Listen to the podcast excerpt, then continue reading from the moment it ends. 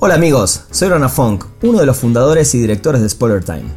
Este es el primer podcast de Perdimos el Guión, una serie de entrevistas con personajes de la industria del entretenimiento. Estuve con Eric Heiser, actor mexicano con una trayectoria de más de 18 años y entre sus papeles se destacan participaciones en series como Capadocia, Las Aparicio, Ingobernable, Sensei y Preso número 1, una de las series más vistas de Netflix en los últimos meses de 2019. Hablamos sobre la industria, su carrera, lo que significa ser actor, las redes sociales y temas de la actualidad. Es una charla muy motivacional, así que luego de la intro los invito a escuchar el primer episodio de Perdimos el Guión. Comienza un nuevo programa de Perdimos el Guión, un espacio donde hablamos sin pelos en la lengua con quienes hacen funcionar la industria del entretenimiento Prepárate para conocer los secretos que no salen en cámara de la viva voz de sus protagonistas. Qué bueno volver a encontrarme con un gran amigo en este primer episodio eh, de Perdimos el Guión, una nueva serie de podcast acá en Spoiler Time. ¿Cómo estás, Eric? Bien, feliz de, poder platicar contigo, de volver a verte y de encontrarnos en, en un momento creo que distinto a aquel primer momento en el que nos encontramos y, feliz de ver también todo lo que has crecido, todo lo que han crecido con el programa y, soy fan de lo, de lo que hacen y para mí es, es, un honor poder platicar contigo. Muchas gracias. Vamos ya a meternos ¿no? con esto que es la industria del entretenimiento, que es de la que vivimos, la que, la que disfrutamos, la que a veces sufrimos también. ¿no? Yo siempre tuve como una sensación en general, eh, y además también como vengo del mundo del arte, de la música en este caso, qué, difícil es la elección eh, de vivir del arte, ¿no? Eh, que, tus padres cuando eras chicos quizás te decían, ok, pero tenés que estudiar una carrera, eh, ¿qué vas a hacer? ¿Cómo vas a hacer? ¿Cómo decide alguien ser actor? ¿Y por qué? Para mí, para mí creo que fue, fue algo bastante sencillo, fue algo como natural para mí. hablando como de la parte eh, de que yo crecí en una familia rodeado de arte, en mi casa siempre había eh, música clásica, ¿no? Siempre estuve como muy cercano como a la música, a todo tipo de música. A mi papá le encantaba pues escuchar desde jazz hasta música clásica, ¿no? Y a los grandes compositores y boleros y demás. Entonces música siempre hubo en casa. Eh, mi madre pinta, mi hermano pinta también, entonces siempre vi los cuadros de mi familia en casa. Eh, mi casa estaba llena de libros también, entonces hubo una cosa que, que yo crecí en un seno familiar rodeado de arte, entonces... Eh, por ese lado siempre estuve cercano a cualquier tipo de expresión o manifestación artística.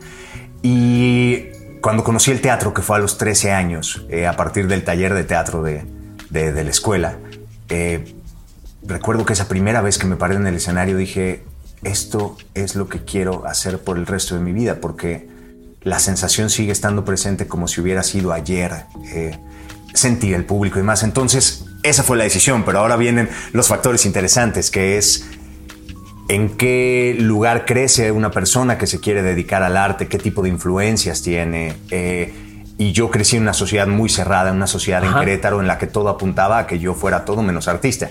Eh, yo en aquel momento me estaba inclinando por la economía. Eh, llegó un momento en el que tuve mis solicitudes para Harvard, porque yo quería estudiar economía en Harvard. La escuela a mí me fascinaba. Y a final de cuentas opté por hacer lo que me decía el, el corazón, lo que me decía mi, mi estómago y el instinto y, y, pues tratar de escoger aquello que, pues que en ese momento me había hecho sentir mejor, que fue estar en el escenario. Entonces, pues yo tomé la decisión y afortunadamente mis padres eh, lo apoyaron, porque ellos fueron, yo creo que mis primeros fans, siempre estaban ahí como en, eh, en todas las obras de teatro y, y que en cualquier momento en el que yo me paraba en un escenario, mis padres siempre estuvieron ahí. Entonces, tuve la fortuna de que me apoyaran. O sea, le, dirías a la gente básicamente que vamos más con el corazón que con la razón. Definitivamente, creo que, que todos los caminos se abren cuando uno está haciendo lo que ama y me parece que hay que luchar por, por vivir de lo que uno ama hacer, porque eso hace que, que todo fluya, que te levantes feliz ¿no? y que te vayas a acostar con una sonrisa y la vida es tan corta, no sabemos, me parece que estamos prestados en, este, en esta vida y en este plano y y que hay, que, hay que decir rápido también. Sí, hay que hacer lo que uno quiere porque no sabes cuánto tiempo vas a poder hacerlo tampoco. Ahora, y la pregunta siguiente es, bien, tiene que ver mucho con, lo que decís. Pero también hay muchas trabas, ¿no? También están esos miedos o, cosas que te pueden hacer de alguna manera rendir rápido. Sí. ¿no? ¿Cómo, cómo superas o cómo, cómo hay que superar en, el tema sobre todo de la actuación? Vos que ya tenés la experiencia, ya, ya pasaste por ese momento, ¿no? Digo, puede volver a pasar, ¿no? Que uno se rinda porque, no sé. No, y pasa constantemente. Eh, Pero al principio, ¿cómo, cómo, cómo lo afrontas? ¿Cómo lo afronta la gente que, que se va por este camino? Creo que lo primero es la seguridad de que estás en el lugar en donde quieres estar y entonces pase lo que pase, uno pues puede seguir luchando para que las puertas se, se abran. Eh, en mi caso yo llegué a la Ciudad de México hace casi 20 años ya, 19 años por ahí. Em, no tenía absolutamente nada, un colchón en el piso, mi guitarra vieja, mis libros, ¿no? Y fue construir todo desde cero. Tenía muy pocos amigos, estaba estudiando la carrera de actuación que es durísima porque te enfrenta a tus miedos, te enfrenta a quién eres, ¿no? Y mi única certeza siempre fue yo quiero hacer esto y no me voy a cansar de tocar puertas, las cuales sigo tocando el día de hoy porque esta, por sobre todas las cosas, es una carrera de resistencia. Eh, una carrera en la que tienes que acostumbrarte a que te van a decir no 99 veces y te van a decir sí una vez, a luchar con la frustración, con... Eh, con la desesperación, con el que hay momentos de vacas flacas en el que uno no tiene eh, ni para pagar la renta, ni hay proyectos, ¿no? Pero me parece que si tienes la vocación, si tienes esa pasión y el amor por lo que haces, pues no hay, no hay puertas suficientes que se puedan cerrar enfrente de ti porque vas a seguir luchando por abrirlas. Y ese 1% que te dice que sí, ¿cuál es la mejor manera de abordarlo? Pues aprovechándolo al máximo. Eh, yo recuerdo que comencé esta carrera en la televisión, cuando pues yo odiaba la televisión, eh, sobre todo la televisión en México. Yo eh, no me gustaba lo que veía. Y un día caí en cuenta de que yo no podía criticar algo desde afuera. Y si quería que las cosas cambiaran, yo tenía que ser parte de ese cambio. Hoy, pasa mucho, ¿no? Eso de criticar solo desde Twitter, por decirlo de alguna ¿no? criticar desde afuera. Y yo siempre he pensado que es completamente válido hacer una crítica, expresar tu, tu opinión, pero siempre y cuando tengas una propuesta también. Eh, siempre y cuando puedas ver el otro lado de la moneda, ¿no? Y al menos en mi caso fue así. Dije, voy a empezar a hacer televisión con el deseo de que la televisión mejorara. Y para ello, para mí era fundamental prepararme lo mejor posible, preparar los personajes. Eh, si en ese, en ese momento era muy común que los actores usaran apuntador. En el oído para, en que, el oído para, que les, para que les dijeran los textos, ¿no? Y eso a mí me parecía horrible, me sigue pareciendo horrible. ¿no? Me parece que mata la esencia de, la actuación, que, que, a final de cuentas es estar en presente, estar con el otro y convertir aquello que no existe en, en realidad, ¿no? Y pues con un apuntador es, es, muy difícil hacerlo. Hay quienes lo manejan increíblemente bien, pero aún así para mí mata la esencia de la actuación. Entonces creo que Em, es fundamental que si vas a hacer algo lo hagas con el corazón y lo hagas este, a full. Y en mi caso, cuando esa primera oportunidad se abrió, pues la tomé y la exploté al máximo. Al máximo.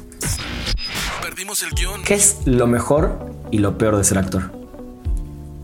Si es que hay algo peor. Uy, para mí lo mejor es que, pues creo que hasta el momento no he encontrado nada que ame hacer tanto como estar eh, pues frente a una cámara o en el escenario eh, contando, contando historias. Eh, yo siempre digo que soy un cuentacuentos. Eso a mí me, me apasiona, me fascina. No, pues no puedo describirlo de otra forma. Desde el proceso de investigación, de crear un personaje, de embarcarme en mundos que desconocía por completo, eh, de aprender cosas que quizá de otra manera jamás hubiera aprendido y poder después llevárselo al público y y, en ese momento comienza la verdadera magia porque viene todo ese proceso también de retroalimentación.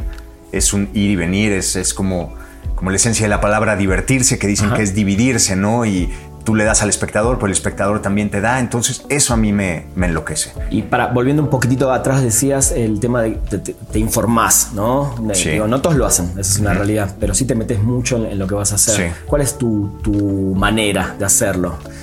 ha ido cambiando con los años y creo que hay, hay, también como diferentes métodos para, para los actores. En mi caso, eh, hoy en día, cuando, cuando, tengo, cuando me dan un personaje, comienzo a investigar todo ese mundo en el que el personaje se desenvuelve. Es decir, si, si el personaje es eh, un médico, bueno, pues me pongo a estudiar todo lo que pueda de medicina y todo lo que me acerque como a la profesión, todo lo que sea teoría. Eh, voy y hago entrevistas con doctores y les pregunto cómo es, cómo es la vida, ¿no? Eh, procuro estar en esos ambientes también y atmósferas, ¿no? O en un hospital y ver cómo se comportan, cómo son los tiempos, cómo se mueven, eh, porque yo creo también que todas esas historias y todos esos personajes están en la calle, entonces también salgo a la calle a observar a la gente. ¿Ves también películas, series que tienen que ver con lo que el papel que vas a completamente sí busco también como todos esos referentes que para mí pues me puedan ayudar a construir a, a ese personaje y lo que viene después es tratar de olvidarme por completo de eso que investigué porque siempre se queda ya adentro y tratar de construir las cosas a partir de lo que el otro me da, a partir de lo que el director está buscando, a partir de lo que el set me da, ¿no? El pis, el vestuario.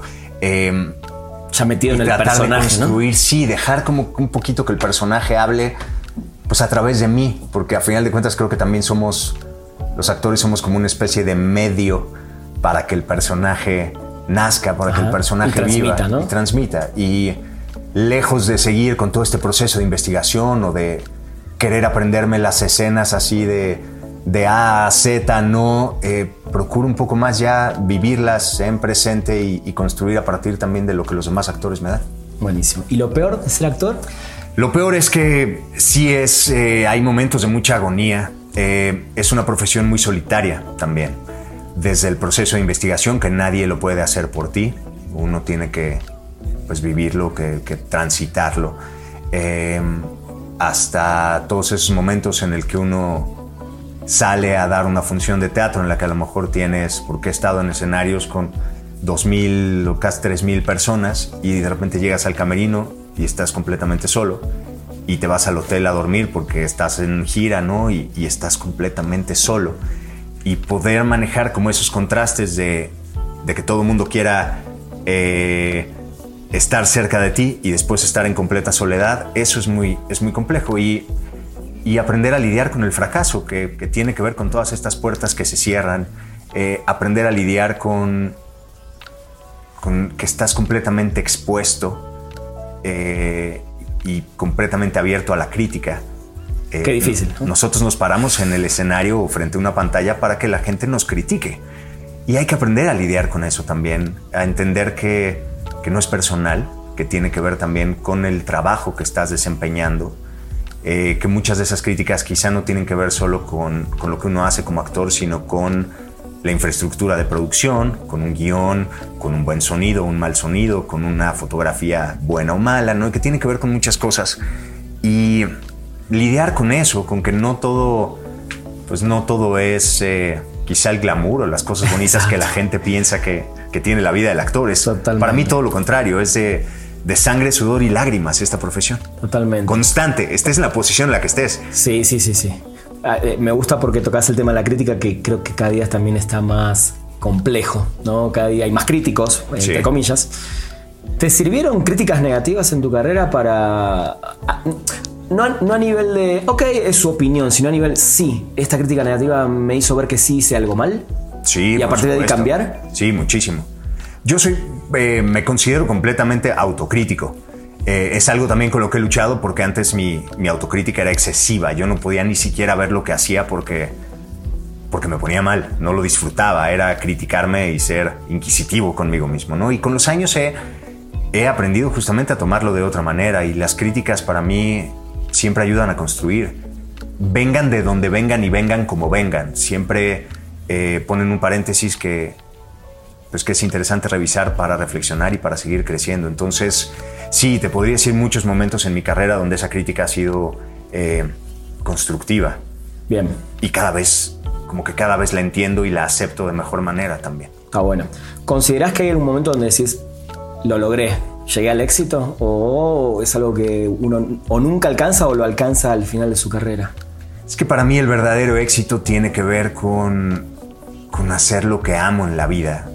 Y en ese sentido me siento profundamente exitoso, porque tengo la fortuna de, de hacer lo que más amo hacer, de vivir de lo que más amo hacer y de que la vida me sigue permitiendo pues alimentar mi pasión y, y seguir recorriendo el mundo con lo que hago, ¿no? O sea, es, me siento completamente bendecido en ese sentido. Eh, Qué bueno. sí. Qué bueno que te sientas exitoso.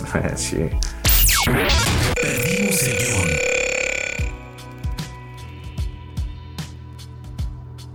Ya estuviste en Netflix, estás, que hablábamos antes, eh, fuera del aire, digamos, de el monstruo en que se convirtió en el buen sentido, ¿no? Llegó a una plataforma impresionante y creo que cambió la manera de ver televisión o de ver algo en una pantalla, ¿no? Sí. Porque hoy el iPad o el el teléfono siguen siendo, o son más que nunca, eh, dispositivos donde la gente los utiliza para ver series, sobre todo, o películas.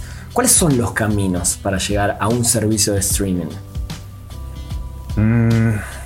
Para mí sucedió pues como una mera invitación. Eh, el primer proyecto que tuve la fortuna de, pues, de hacer para, para Netflix o el primer proyecto para el que me llamaron fue Ingobernable, que pues en ese momento Netflix comenzaba apenas, eh, tenía como algunas series, no tenían un álbum que, que era ahora y a mí pues como tal me invita Argos, con quien he trabajado durante muchos, muchos años, ¿no? Que es una, una productora a la que considero casa, a la que le tengo muchísimas cosas que agradecer porque me han dado las grandes oportunidades también de mi carrera.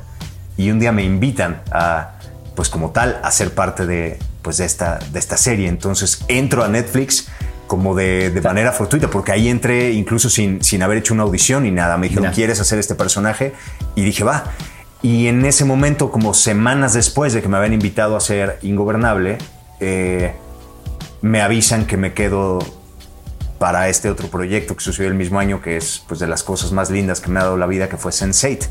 Y ahí sí fue para un, pro- por, por medio de un proceso de, eh, de casting. Eh, pues para decirlo de manera concreta, tiene mucho que ver con, con que la producción o la audición a la que vayas sea un proyecto como tal de, de Netflix. O sea, como tal, uno no puede llegar y tocar la puerta de Netflix, ¿no? Así de, oye, sí. me encantaría hacer lo que ustedes, este, alguna de las series que ustedes están haciendo. Claro. Tiene que ver con, eh, con que uno esté en el momento correcto, a la hora correcta y Con que los esos productores exacto. correctos. Porque a lo mejor la gente no lo sabe, o sea, Netflix como tal eh, contrata diferentes productores para que les hagan las historias que ellos están buscando. Entonces, tiene mucho más que ver con que estés en contacto con los productores que están trabajando para Netflix. ¿Y considerás en ese sentido que eh, eligieron bien eh, o vienen eligiendo bien a los productores? En el caso puntual de Netflix.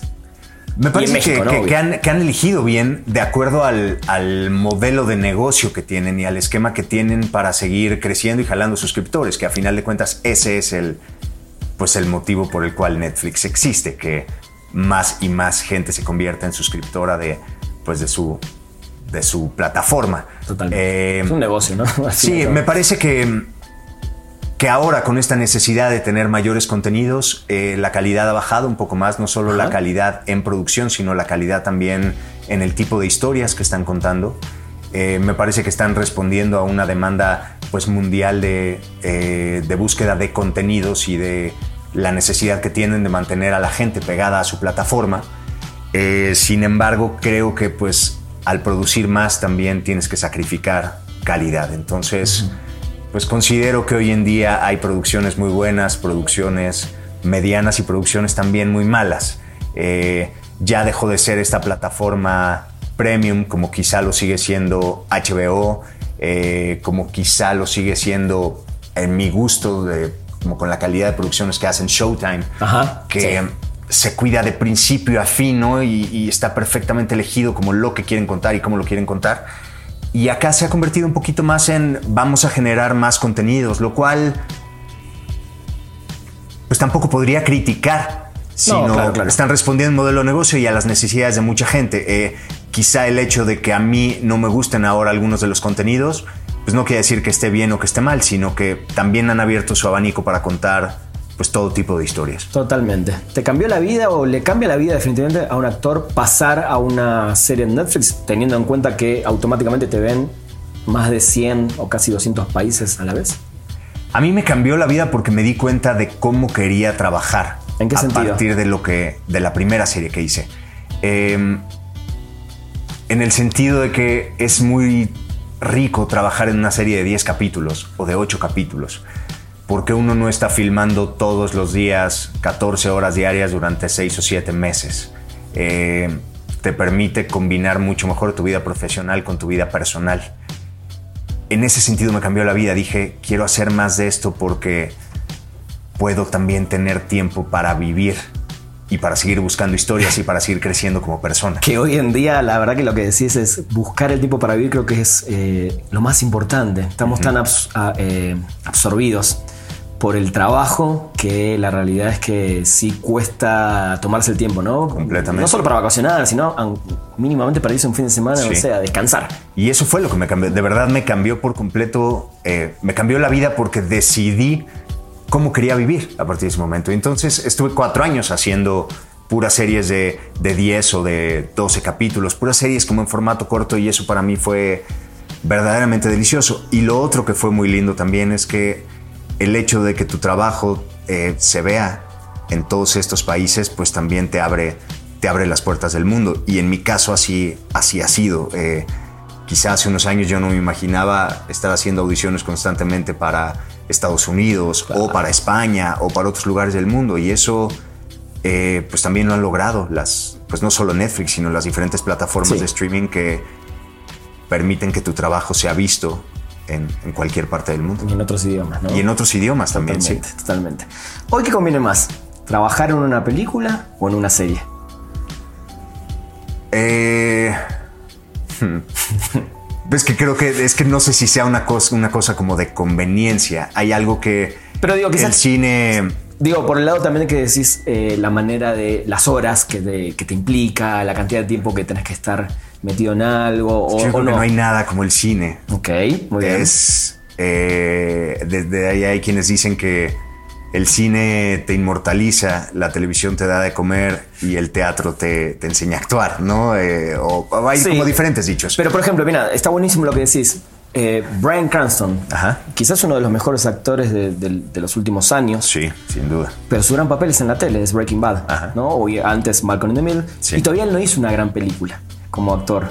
Eh, entonces eso que decís, sí, lo entiendo, pero es que más old school, por decirlo de alguna manera. Pero ahora, por ejemplo, vamos a tener una serie con Al Pacino, que son actores eh, de cine. Sí, tremendo. Eh, por eso digo, y la pregunta es esa, ¿no? Básicamente, ¿hoy qué elegirías? Sí. Si me preguntas a mí en este momento de mi carrera, yo elegiría cine. Porque es todavía pues un medio en el que no he podido terminar de pisar. Este, he hecho algunas películas eh, que generalmente han sido como invitaciones de, amigos en las que he querido participar por el mensaje que estamos llevando, pero no ha llegado como mi gran oportunidad en el cine. Entonces, definitivamente es una de las metas que tengo a corto plazo, hacer, hacer una película que, que parece que viene. Entonces sigo, sigo empujando para que, eso, para que eso suceda. ¿Te están cayendo papeles que no te están gustando o todavía no cayó ese que dices, este, este es el que estaba esperando? Hasta ahora, eh, y eso lo platicábamos también antes de, que comenzáramos con esta conversación, que, que te decía que yo caí en cuenta que, que mi carrera se ha hecho más por los personajes que he dejado pasar y por todos esos proyectos que no he aceptado que por los proyectos que he aceptado. ¿Y qué quiero decir con esto? Que procuro ser muy cuidadoso con, las producciones, con, el tipo de historias en las que participo. Para mí es fundamental em, que no solamente pueda hablar yo como, como artista, sino también que hay una parte de, del ciudadano, una parte de, muy personal de lo que yo quiero contar a partir de esas historias o de lo que los proyectos quieren decir. Entonces he tratado de involucrarme en ese sentido en, en proyectos que para mí signifiquen, que vayan un poco más allá del, del entretenimiento, pero eso vuelve también que la, que la cantidad de proyectos que estoy interesado en hacer se reduzca. Entonces, eh, me acuerdo hace año y medio, dos años ya, que, ese año justamente me ofrecieron siete películas. Todas sin audición. Era como queremos que hagas esta película. Y a las siete le dije que no. Wow. Y la única película que dije sí eh, se movió de fecha y ya, no, pude hacerla. La película sí se hizo, afortunadamente. Eh, la va a hacer, la, digo, la hizo, la hizo Fernanda, mi pareja, entonces. Ah, bueno, pues, por lo menos, quedó, por lo menos quedó en casa. ¿no? Sí, sí, quedó en familia. está, está, muy bien. Eh, saliendo un poquito del tema del entretenimiento, no, pero sí de la actuación en sí. Sos una persona muy, muy activa en redes sociales y, a mí me encanta eh, ver cómo te promocionás.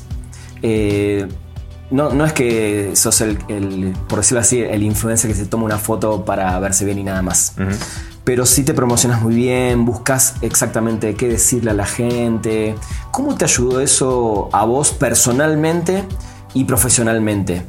¿Y, cuáles son los pros y los contras que ves también en las redes sociales? Porque hoy en día, digamos, eh, no es fácil estar en redes sociales. ¿no? Hay como mucho, mucho celo, mucha envidia, mucha mala vibra por momentos. ¿Cómo, ¿Cómo, te funciona a vos y cómo manejas también inclusive los temas de, quizás una mala vibra? Pues a mí me costó mucho trabajo entrar, eh, como entrarle de lleno a las redes sociales. Eh, me peleé durante muchos años con el hecho de, voy a subir una foto y tengo que subir una foto porque... Porque hay que hacerlo. Porque hay que hacerlo, ¿no? Y porque el no hacerlo en ese momento implicaba pues estar fuera, ¿no? Y y pues mi intención siempre ha sido estar dentro, ¿no? Y entonces dije, bueno, con los años eh, encontré como algo que me funcionara, eh, encontré la manera de utilizarlas con una herramienta, como una herramienta en la que no solamente eh, pudiera enseñarle a la gente lo que estaba haciendo profesionalmente o, un, o momentos en los que yo antes participaba solamente cuando tenía proyectos y utilizaba las redes exclusivamente para hablar de mis proyectos, pero me di cuenta que hoy en día tenía que ir un poco más allá. Y entonces pensé en cómo puedo utilizar las redes en positivo. Si me cuesta trabajo hacerlo, encontré la manera eh, para poder estar presente constantemente y después decidí qué era lo que quería comunicar y tiene que ver con esto que decías. Para mí, sí, las redes están cargadas de de mucha desinformación, eh, de noticias eh, completamente falsas, de, eh, de, envidia, de críticas, de gente que se escuda pues, detrás de un avatar para poder expresarse de mala forma o hacer una crítica que quizá de frente jamás haría, ¿no? Y entonces yo dije, bueno, ¿qué le puedo aportar también a las redes, ¿no? Y qué puedo hacer como figura pública con mis redes. Y fue pues encontrar la manera de transmitir cosas positivas, cosas que para mí eh, construyan de alguna manera, cómo puedes eh, de repente llegarle a un joven que abrió su Instagram y está viendo una foto tuya y a lo mejor se queda con un mensaje positivo que ese día necesitaba. Entonces, pues para mí fue encontrar como ese equilibrio entre compartir con la gente un poco más de lo que soy como persona y no solamente como artista y cómo poder construir una red social que para mí sea positiva y que sienta yo que estoy construyendo y no destruyendo. Qué bueno, además a mí eh, yo siempre digo que el tema de la inspiración eh, creo que es fundamental sobre todo para los, los más jóvenes hoy, ¿no? Que creo que están viviendo también un mundo eh, bastante desesperanzado, con quizás poco trabajo o trabajos mal pagos y, ver que uno se hizo de abajo y, e inspira todo el tiempo es lo que creo que también nos ayuda a, seguir adelante, ¿no? Completamente. Para mí, me acuerdo de joven, era fundamental encontrar figuras que me, que me inspiraran, figuras que me enseñaran a que, a que se podía lograr lo que quería siempre y cuando trabajara para lograrlo, ¿no? Me acuerdo o sea, ver a Jordan, ¿no? Era profundamente inspirador, este, diferentes figuras, ¿sí? Sí, sí, sí. Y de alguna manera creo que pues tengo la responsabilidad de hacerlo, porque al ser una figura pública mi voz eh, llega, justamente, sí. y, de repente llega de... Eh, por el tipo de, proyectos o al ser actor y contar historias, la gente se conecta contigo de forma personal de una manera diferente y entonces mi voz llega y toca fibras que quizá no lo tocan las, eh, un discurso político o otra cosa. Entonces, Seguramente.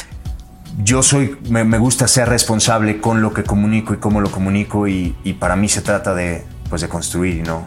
Y no destruir. Y no de destruir. Muy bien.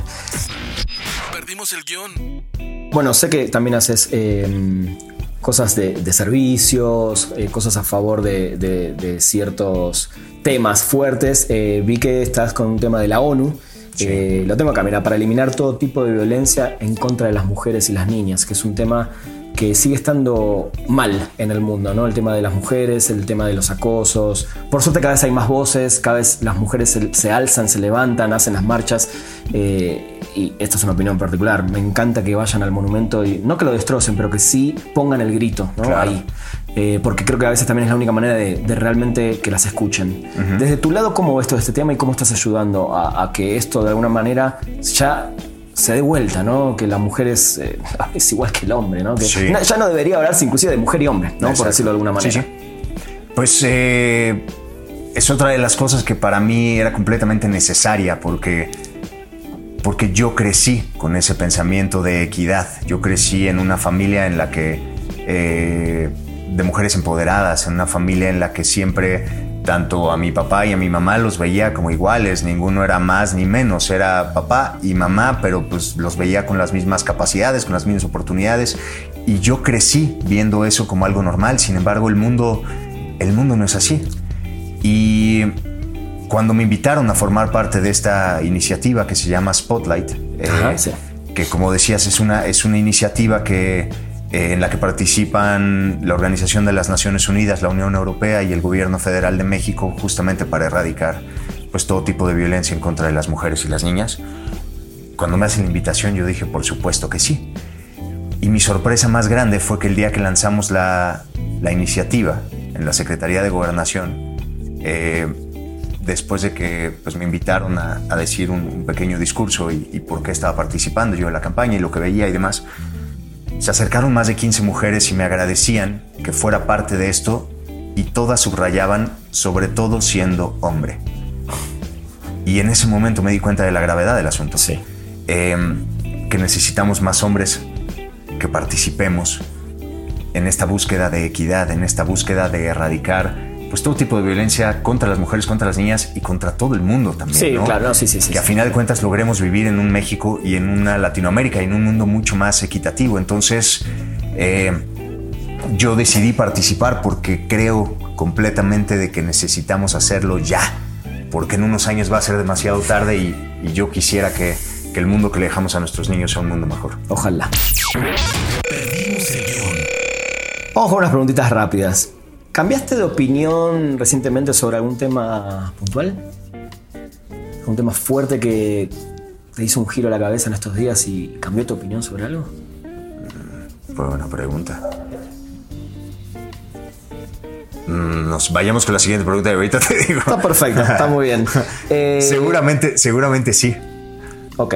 Ahora pienso con qué. Está muy bien. Si pudieses cambiar algo en tu carrera, ¿qué cambiarías? ¿O qué hubieras hecho diferente? Mm. Uy, hay varias cosas que. ¿Alguna así que digas esto sí no lo hubiera hecho nunca o.? Eh... No. ¿Sabes que no, no, realmente no. Porque definitivamente creo que soy el resultado de todos estos años que. Pues que he vivido, de las buenas y malas decisiones que, que he tomado no me viene a la mente nada en concreto que diría, esto sí, no... Quizá tiene que ver con, lo primero que se me viene a la mente es la escuela de actuación, que fue un proceso tan difícil y tan duro para mí. No estoy seguro si, si la manera en la que fui eh, formado era como la mejor manera para mí, por el tipo de personalidad que tengo. Fue un proceso que más que te pueda decir que disfruté al máximo, creo que hubo muchas cosas que padecí, que me, que me costaron trabajo. Y vuelvo a lo mismo. No lo borraría de mi vida ni lo cambiaría tampoco porque gracias a eso soy quien soy y aprendí a, eh, pues a sobrevivir en este, en este mundo como tan, tan complejo. Sí. Si le tuvieras que dar un consejo a alguien que quiere seguir tus pasos, que, que te ve y dice, así como vos quizás en el momento viste a un actor y dices, yo quiero ser como él, ¿qué le dirías? ¿Qué le aconsejarías a esa persona? Que se preparen. Para mí es, es fundamental eh, el estudio, el trabajo constante. Eh, las cosas no se dan de a gratis en esta, en esta profesión. Eh, hay mucha gente que me dice como, uy, qué padre, sí, tu carrera y uy, hoy tienes oportunidad de, de escoger proyectos y así. Digo, pues sí, pero pues llevo casi 19 años en esto, ¿no? Y es lo que estoy viviendo hoy en día es el producto de, de muchos eh, momentos difíciles. Entonces el consejo sería prepárate, estudia, eh, ten claro por qué estás haciendo lo que estás haciendo, ten claro que, que si este no es tu sueño es, muy probable que lo dejes a un lado por lo, por lo difícil que es. Y la realidad es que siempre va a ser así. Yo sigo tocando puertas todos los días porque eso lo tengo como consigna. Todos los días hago algo que me acerque un poquito más a aquello que quiero alcanzar. Sea lo que sea. Sí, ¿qué es lo que quieres alcanzar? Eh, me gustaría que mi trabajo se siga viendo en otros lugares del mundo. En este momento quiero hacer, quiero hacer más cine. Entonces estoy buscando todo, Para que todo suceda. eso que me lleve a que, a, que eso, a que eso suceda. O sea, en concreto es, ¿qué quiero hacer hoy en día? Si me preguntas, me quedaría el resto del año haciendo solamente películas. Bien. Sin embargo, no han llegado las historias que quiero contar. Ya van a llegar. ¿Qué te, qué te sorprende hoy en día? ¿Qué te sigue sorprendiendo? Uy, procuro sorprenderme de prácticamente cualquier cosa. Soy como fácil de. O sea, desde cuando llegaste a, a casa. Sí. eh, para, para que aquellos que nos estén escuchando, lo primero que hice fue llevarte a ver Uf, lo hermosos que se ven los volcanes hoy en día, porque el, porque el cielo está despejado en la Ciudad de México. Y, y para mí es fundamental sorprenderme de las cosas simples, de la magia de la vida, de, de- de- de cómo de repente volteo y veo una de mis plantas, ¿no? Que dio flores y es como, qué bello esto, ayer estas flores no existían, entonces procuro sorprenderme de la magia que implica estar vivo, ¿no? Por, por poético, por cursi quizá que suene, pero, pero así soy, me gusta sorprenderme de esos pequeños detalles. Está espectacular, me encanta. Eh, ¿Cuáles son tu- esos sueños que te quedan por cumplir? Me imagino que son muchos, ¿no? Pero Sí. esos que dices, este es el sueño, mi sueño máximo. Uno en concreto es que soy fanático de las películas de acción, desde que era un niño. ¿Alguna en especial? Uy, o sea, si me preguntas, o sea, para mí películas icónicas Sí. que tengo en mente, Rambo, o sea, la primera película de Rambo para mí es- máximo. Y entonces tengo ese sueño de hacer, de hacer una película mainstream de acción. Eh, O sea, que se si recuerden preguntas en qué años. quisiera ser héroe de acción, héroe de Marvel. Me encantaría ser. O sea, ¿te gustaría ser un superhéroe? Me gustaría ser un superhéroe O un villano. también. eh, Si un tuviera que villano elegir. También, oh, un villano. Yo Un creo. villano. Sí, me parece mucho más interesante. Siempre me ha parecido más interesante los. A mí también, particularmente. ¿Y Sí. eh, cuál es tu villano favorito? Uf. En superhéroes, en el mundo de los superhéroes. O sea, Joker me encanta, ¿no? Y sobre todo porque hoy en día lo tenemos como también como muy, muy fresco. Eh, ¿Qué otro supervillano me, me enloquece? Eh, no, creo que siempre en mi top ha estado Joker porque mi, mi superhéroe favorito siempre ha sido Batman también. Y de todos los enemigos de Batman, siempre Joker fue como El mejor. el mejor, sí. Totalmente. ¿Cómo ves esta industria en 10 años? La industria del entretenimiento. Sobre todo cine y series, ¿no? Sí, mucho mejor. O sea, lo que está sucediendo hoy en día en comparación a, a cuando yo comencé a trabajar, que solo tenías opción de hacer Una telenovela. telenovela con Azteca o con Televisa y tener la fortuna de que te llamaran para hacer alguna película o que entraras en ese nicho. O sea, lo que está sucediendo hoy en día es increíble. Eh, me parece que de aquí a 10 años va a ser todavía mejor porque estamos viviendo un momento en el que se está experimentando todavía mucho con las nuevas plataformas, con los contenidos, y me parece que de aquí a 10 años todo va a estar mucho más establecido, y entonces uno va a poder decir, voy a Netflix, quiero hacer algo con Netflix porque me interesa el tipo de contenidos que hacen, o voy con Amazon porque me interesa esto, o, o sea, va a estar como mucho más enfocada cada una de las plataformas en el tipo de historias y producciones que quieran hacer me parece que va a ser como más interesante. Va a ser como trabajar con los grandes estudios, como lo que era el cine en Estados Unidos en los 60s, ¿no? Sí. En los 50s, ¿no? Decir, La época dorada. Vamos a hacer musicales con este, esta, este, este estudio. Vamos a hacer las películas de acción con este otro, las de vaqueros con este otro, ¿no? Me, me atrae mucho, creo que... Y también soy, o sea, me considero un, un- un ser humano muy positivo. Me parece que, pues que las cosas solo pueden estar mejores. Muy y de bien, aquí a 10 sí. años, por como veo la industria, creo que puede estar mejor. Está buenísimo y sí, sos una persona súper positiva, eso está increíble. Pero yo siempre veo también el lado de, ¿no puede haber también una saturación con tantas plataformas, eh, tanta ca- cantidad de contenidos? eh, y por el lado del, del cine también Disney comprando tanto y, y quizás dejándole menos espacio a distribuidoras más pequeñas. ¿Es- ¿Ese tema en sí no te da un poco de miedo? Me parece que no, porque la tecnología actualmente también le da la posibilidad a los pequeños productores y a los productores completamente independientes y no solo en, eh, en el tema audiovisual, también en la música. ¿no? Antes jamás se podíamos imaginar que un artista independiente pudiera Vender. vender a nivel mundial. Sí. Y hoy en día sucede. Eh, y me parece que en el caso de- del entretenimiento visual va a ser un poco lo mismo. Cada vez he visto más plataformas que comienzan a, a pisar fuerte, eh, en las cuales solamente encuentras contenido eh, independiente. Y entonces me parece que opción siempre va a haber y va a ser más bien decisión de cada persona, pues qué tipo de contenido y dónde lo consume. Totalmente. Perdimos el guion. Para ir cerrando, rápido contar a la gente algo que me dijiste antes de empezar. ¿Cuál es ese próximo proyecto que te tiene así feliz? Lo que se pueda contar, ¿no? Por sí, más que sea sí, spoiler no. time, todavía no, No, podemos spoiler. Encantado, sí. Eh, es un, thriller que, llegó a mi vida en un momento en el que yo quería descansar. Me ofrecen este proyecto y me convencen un poco a que lea los primeros dos capítulos y después de leer los dos primeros episodios tomé el teléfono y les dije cuándo comenzamos.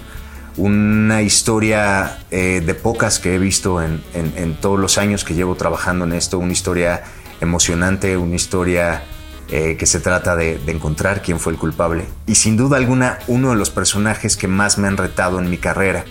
Eh, entré en ese proyecto un poco con la consigna de me permitirían como cambiar, eh, puedo hacer algo diferente, puedo aportar como todo esto que estoy yo viendo en el personaje y me dejaron modificarme por completo. Eh, físicamente es un personaje que tiene también una, una lesión física crónica, eh, un personaje muy oscuro pero también muy luminoso, ¿no? Ok.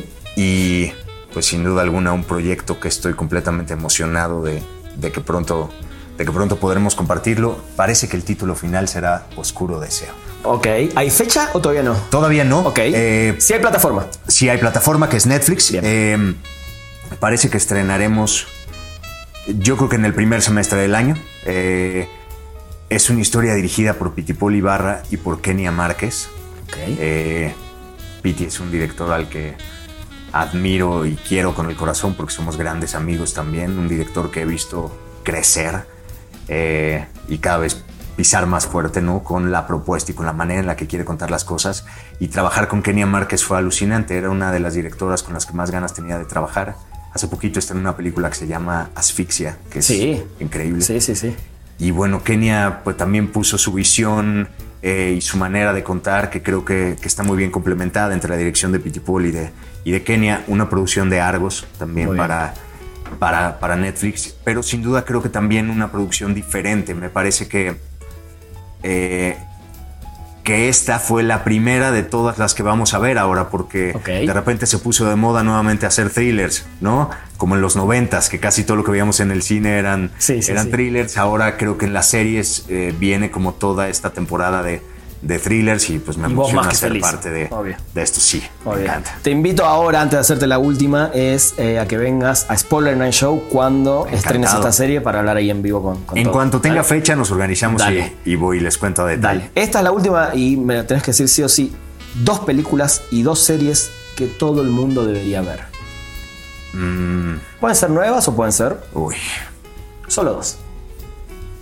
Para mí 24 Ok. es una de las series que más me han emocionado de lo primero que consumí como O sea, en 24. ese formato 24. Bien. 24 ¿Una para mí es emocionante. Sí, Breaking Bad. Y Breaking Bad. Bien. Dos películas. El Padrino 1. Ok. Eh, híjole. Y otra de mis super consentidas que al este del paraíso. Muy bien. Que para mí, eh, cuando estaba estudiando actuación, esa película me, me cimbró por completo. Muy bien. Eric, la verdad que como siempre es un placer. Eh, ojalá que salga pronto esa película que estás esperando. Creo que de todo lo hermoso que dijiste eh, y, y todo lo que irradias positivamente te va a volver en una gran película, no tengo dudas. Muchísimas gracias. Así que dale. Espero que muy pronto estemos también eh, frente a un micrófono compartiendo, Totalmente. compartiendo esa buena noticia. Totalmente. Bueno, espero que hayan disfrutado de este podcast de Perdimos el Guión. Es el primero de una serie de entrevistas que vamos a tener durante todo el año acá en Spoiler Time. Así que los esperamos la próxima semana. Llegamos al final de Perdimos el Guión. Gracias por acompañarnos y no te pierdas un nuevo programa cada martes, donde hablaremos sin pelos en la lengua con quienes hacen funcionar la industria del entretenimiento. Perdimos el Guión